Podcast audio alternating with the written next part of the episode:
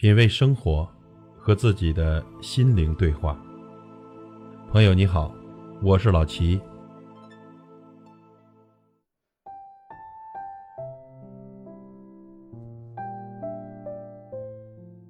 今天呢，跟大家分享一篇文章，《交浅不言深》，作者如书。交浅言深呢，是人际交往中的一颗毒药。群居守住嘴，独处守住心。人际交往中最大的忌讳在于交浅不言深，因为聊的事情越深呐，就越容易涉及到隐私，而越是涉及到隐私，我们说的时候呢，就会越谨慎。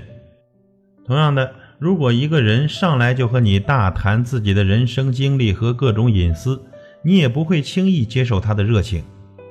我们身边有太多人喜欢通过这种自曝私事的行为来获得别人的信任，甚至网上还有一种言论：当你和别人无话可说的时候，就聊自己的隐私。但事实上，大多数人宁愿在感情浅的时候保持沉默，也不愿意去谈隐私或者听别人讲自己的隐私。谁知道你是出于什么目的才会这么做？而且，交浅言深还有一个风险。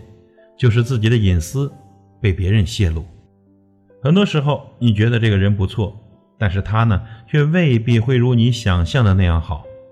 你觉得他很真诚，他可能只是善于伪装。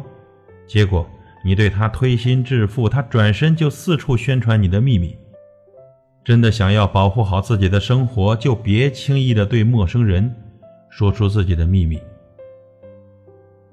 我们经常去各种理发店。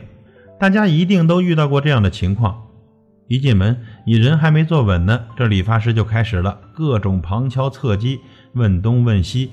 你不想回答，他就拐弯抹角的继续问你，然后推销给你他们的会员卡、套餐服务等等等等。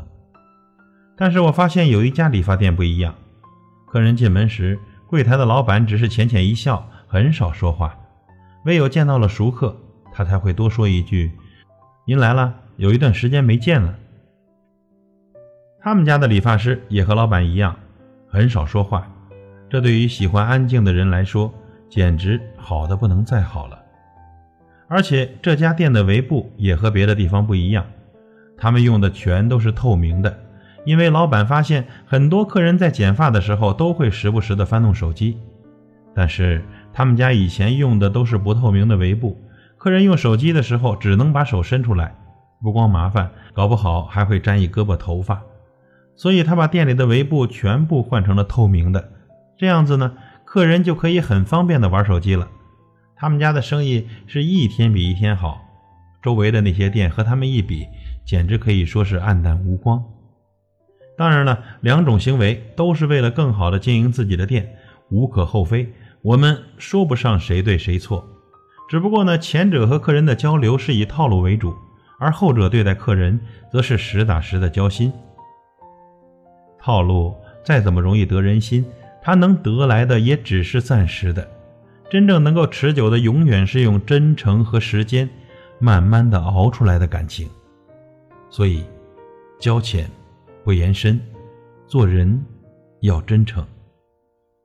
以上与您共勉。品味生活，和自己的心灵对话。感谢您的收听和陪伴。如果您喜欢我的节目，请推荐给您的朋友。我是老齐，再会。